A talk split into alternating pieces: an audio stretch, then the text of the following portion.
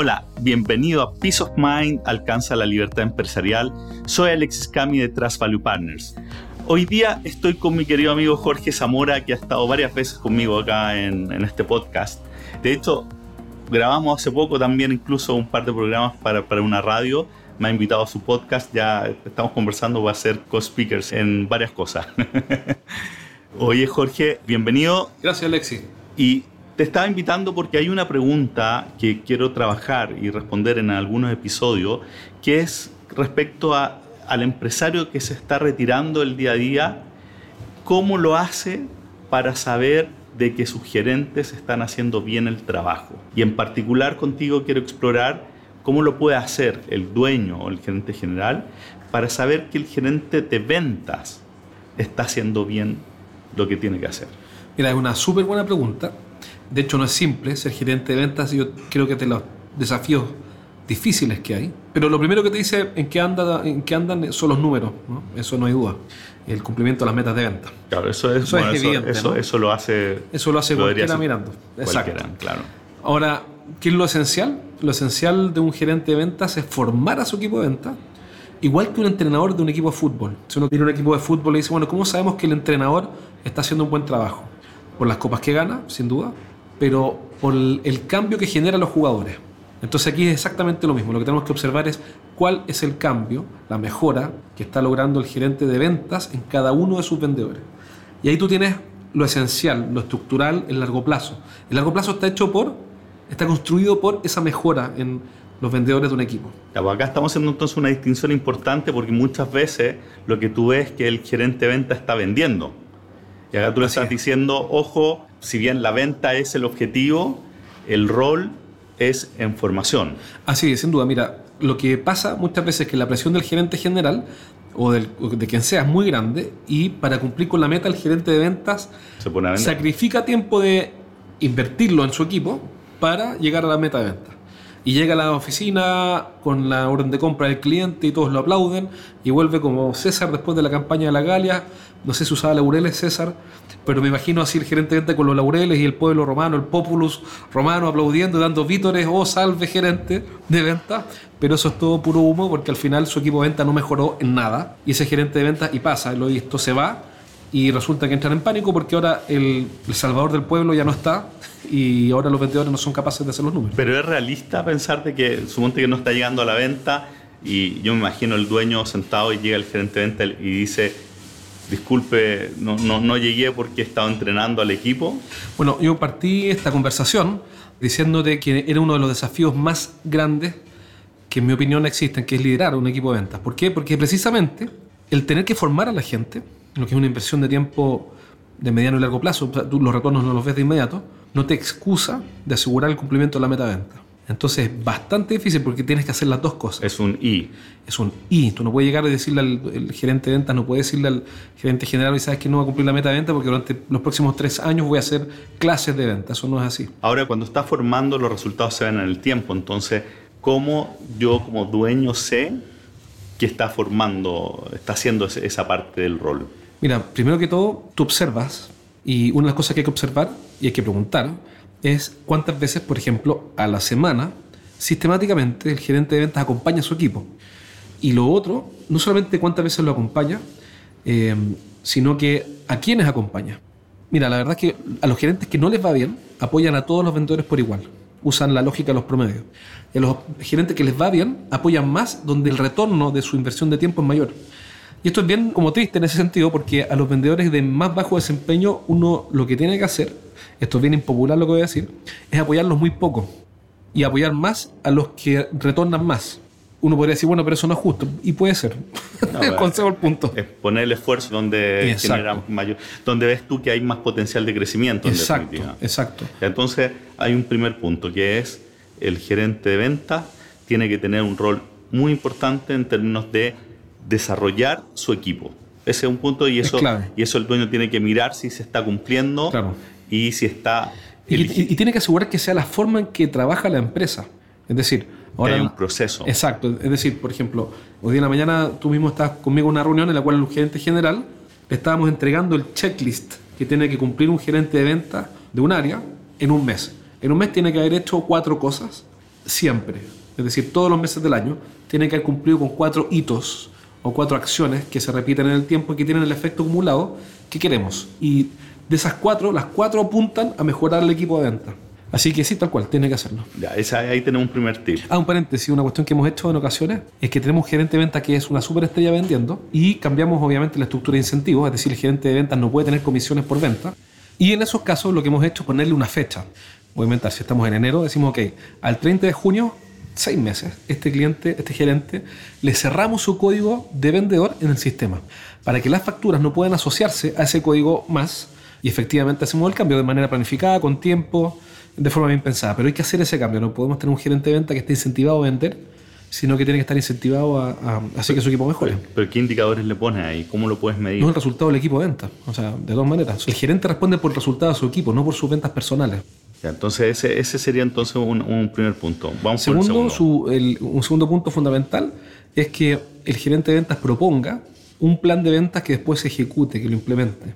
Y ese plan tiene que presentarlo una vez al mes, tiene que acercarse él y decir, ¿sabes qué? Mira, yo propuse, yo planifiqué en enero esto y esto fue lo que conseguí. ¿Y qué es lo que debería incorporar un plan de venta para que sea realmente un plan de venta? Porque hoy día todo el mundo tiene proyecciones de venta y, probablemente tú encuentras y eh, no está el plan. Mira, muchas veces es, divertido porque muchas veces confunden presupuesto con plan. Y, de verdad yo te comenté hace un rato empresas importantes que, que tienen un presupuesto y le llaman plan. Y el plan es el camino a cumplir el presupuesto. Por eso te lo preguntaba. Entonces, ¿qué es lo que tiene que tener un plan para que sea un plan? Mira, cada empresa es diferente. Entonces hay que entender que hay empresas que son de retail, que va a ser diferente a, a una empresa que vende camiones o que vende maquinaria o servicios de ingeniería. Entonces, no hay una regla que, como dice, one size fits all, no hay una regla única que sirva para todos los casos, pero sí cosas que son comunes a cualquier negocio son tres. Primero, yo tengo que saber muy bien a quiénes quiero atraer y cómo voy a hacer para atraerlos, es lo que se llama la atracción de nuevos clientes o de clientes potenciales. Segundo, cómo voy a convertir a esos interesados en clientes. Y tercero, el proceso. Exacto. ¿Qué es lo que voy a hacer específicamente para esas 20 empresas que me interesan, que este año entren? ¿Qué voy a hacer para que se conviertan en clientes? Y tercero, ¿qué voy a hacer para que crezcan como clientes a través del tiempo? Y no, sea, no solamente sea una venta, sino que sean o ventas recurrentes o ventas con mayor frecuencia, o si son, por ejemplo, en caso de la maquinaria, que no se renueva todos los años, porque son máquinas muy buenas, en fin. Entonces, ¿cómo hago para vender servicios o productos adicionales o complementarios durante el periodo de renovación de la máquina para que la facturación no se vaya a cero? Con ese cliente, sino que tenga, no sé, algo que lo mantenga y aumente el valor en el tiempo. Esto se aplica para algo B2B, claramente. Sin duda B2B, pero fíjate que la lógica de la atracción, la conversión y el upselling es transversal. Eh, aquí voy, por ejemplo, supongamos una tienda de retail que tiene una, una empresa que tiene 10 puntos de venta.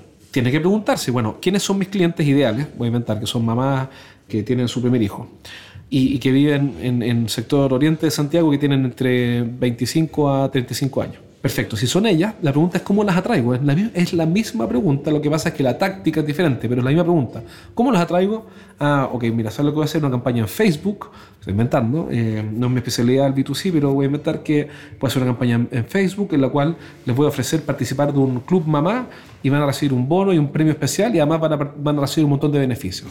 ahí tendrías la primera parte que es atracción. Perfecto, después vendría la conversión, cómo rentabilizo o como dicen monetarizo la relación con ellas, cómo hago, convierto esto en un negocio, porque el club por sí mismo puede ser muy entretenido, pero me tiene que generar plata. Entonces la pregunta es cuál es el camino, cuáles son los pasos a los cuales tengo que invitar a estas mamás para que empiecen a comprar mis productos. Y esto tiene que ver con, con mostrar el valor por delante, el, el, ir agregándole valor para que después la venta sea, sea fácil. Agregar valor, por ejemplo, en ese club, imagínate del cual estamos hablando, pero después el camino de ella tiene que estar trazado, no, tiene que estar planificado, por eso es que hay un plan, no puede ser al azar, no es que tú llegaste y tú, el, el community manager que contrataste o la empresa de publicidad que te hizo la campaña, te dice, ya, nos fue muy bien, tenemos 6.500 mamás inscritas, fantástico, ¿qué hago con ellas ahora?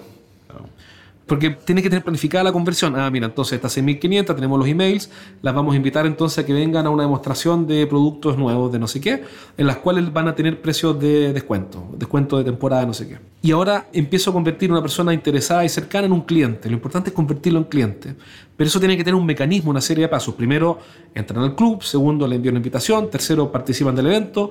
Cuarto, en el evento les hago un show de no sé qué. Y el quinto paso es que le hago una oferta.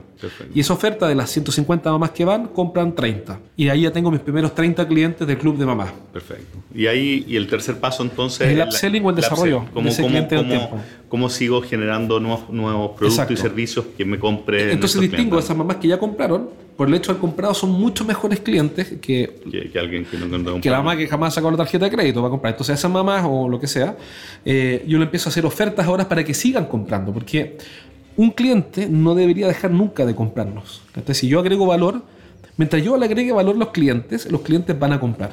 El punto es que no lo hacemos. Eh, aquí voy, no sé, le vendemos, qué sé yo, zapatos a las mamás. Y nos preocupamos del próximo cliente en vez de seguir desarrollando el cliente. Pero, mucho mejor la mamá que compró los zapatos, porque le puedo ofrecer una cartera, o le puedo ofrecer un abrigo, o le puedo ofrecer una alianza con otra empresa, o lo que sea. Entonces, sean mamás eh, o, sean dueños de empresas de transporte, o sean empresas de ingeniería o constructoras, lo que sea, siempre tengo que ser capaz de proponer al detalle cómo voy a atraer, convertir y hacer crecer a los clientes. Súper claro, eso a nivel de plan de venta. Y el tercer tip. El tercer tip es muy simple, pero, pero es que es muy importante y es que normalmente las áreas de venta y marketing están como los, eh, ¿cómo se llaman? Los Montesco y los, bueno, Romeo y Julieta. Trabajan Capuletos. Completamente separados. Parece como una, una, una, muralla china entre medio. Exacto. Entonces, el marketing dice, oye, los tipos de ventas son desordenados, son incapaces de hacer lo que yo les pido. Los de venta dicen, marketing no hace nada más que hacer llaveros y estampitas y, ¿cómo se llama? Agendas que no sirven para nada. Y esa discusión lo que hace es dejar un montón de plata arriba de la mesa. La forma de asegurarse que eso ocurra es que marketing participe del plan de ventas como un generador de oportunidades de venta, como un generador de leads. Y los incentivos deberían estar ahí también. Sin duda, o sea, el marketing no puede ser una, un, ítem de gasto, tiene que ser un, o sea, sin duda ítem de gasto, pero conceptualmente tiene que ser una actividad que genere retornos, que genere clientes y no que gaste plata. La cantidad de empresas que he visto, yo creo que tú también, que tienen presupuestos para gastar en marketing sin esperar nada a cambio, es tremenda. Todos andan en eso. En vez de decir, voy a invertir 100 mil dólares en eventos, pero voy a recuperar 10 millones. Buenísimo. Excelente, Jorge. Entonces, los tres tips, aparte de ver, evidentemente, los, eh, números. los números, que eso es algo el que, gerente que, lo esté haciendo, ¿no? El gerente como formador de su equipo. formador de equipo. Segundo, un plan detallado para atraer, convertir y hacer crecer los clientes. Y tercero, su integración evidente en el plan con marketing. Excelente. Jorge, como siempre, un tremendo gusto conversar contigo. Igualmente, gracias por la invitación. Vamos a conversar de nuevo para hablar esto mismo con respecto al gerente de marketing. Perfecto. Que ahí, bueno, uno de los tips va a ser que trabaje con el gerente de venta, me imagino. Exacto, ahí está el tercero. Pero para que vayas, para que vayas pensando en, en, los tres tips que vamos a conversar sobre el gerente de venta, de cómo el dueño se asegura de que está haciendo bien el trabajo. Y bueno, y a ti te pido, como siempre, reenvía este episodio a dueños de empresa y líderes de organización que creas que le pueda servir. ¿Puedo decir algo? Por supuesto. ¿Quieres pasar eh, un... aviso comercial? Si es que estás escuchando este programa y te parece interesante, eh, pasa lo siguiente, que estamos escribiendo un libro con Alexis sobre cómo alcanzar la libertad empresarial usando una herramienta eh, que es muy interesante, pero más que hablar del libro, nos gustaría que nos enviaras preguntas que el libro debiera responder. ¿Cuáles son las preguntas que tú tienes y que quisieras que un libro que habla sobre cómo alcanzar la libertad empresarial eh, explicara? Entonces mándanos esas preguntas al correo de Alex y nosotros nos comprometemos a elegir las mejores tres preguntas y hacer un capítulo de cada una. Excelente. Mándame a alexis.cami, c a m h i arroba trustpp.com VP de Value Partners o métete a nuestra página web www.trustvp.com y vamos a estar encantados de escuchar tus comentarios. Así que muchas gracias y seguimos conversando. Hasta la próxima. Bye.